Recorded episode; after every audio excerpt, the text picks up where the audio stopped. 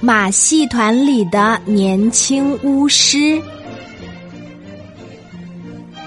S 马戏团里有一个年轻漂亮的巫师，他平时在门口售票，演出开始之后，他就溜到观众中间。他拿着一把透明的剪刀，专门把看节目聚精会神的孩子的眼睫毛剪下来。装进一个黑色的玻璃瓶，在夜深人静的时候，他会把自己关在工作间里，调制各种各样的富有魔力的药品，有变年轻的药，有变老的药，有变动物的药，有变植物的药，还有想变什么就变什么的药。他所有的药品都会有一个标签。上面写着只有他自己才能看懂的符号。有一天，一个八岁的女孩子带着她妈妈的假睫毛来看马戏。她刚刚哭过，妈妈因为是演员，很忙，没有时间带她来看。她用自己的零花钱买了票，跟着同学进场的。巫师还是像以前那样搜集他需要的东西。演出快结束的时候，女孩子发现自己眼睛上戴的长长的假睫毛变成秃的了，非常害怕。于是细心留意起是谁偷偷剪了它。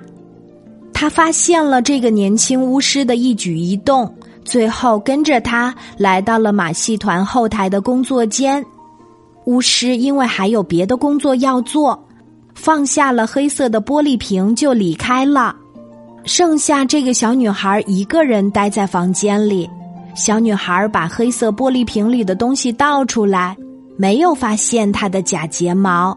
她不甘心，把所有贴了标签的药品通通倒出来，在桌上堆成了一小堆。当看到时钟已经接近晚上九点，才猛然想起该回家了。他顾不得收拾桌上狼狈一片的瓶子，关上房间的门，飞快的回家去了。半夜的时候，巫师满身疲惫的回到工作间。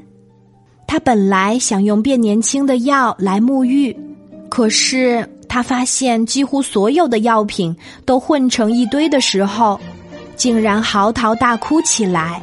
原来药品混合之后就失去功能了。马戏团里的老虎、狮子、猴子、羊和狗都是药品变出来的。年轻的巫师一小时就苍老了一百岁。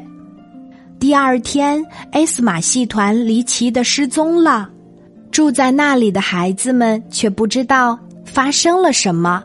还一直盼望着能再次看到那么出色的马戏呢。今天的故事就讲到这里，小宝贝，睡吧，晚安。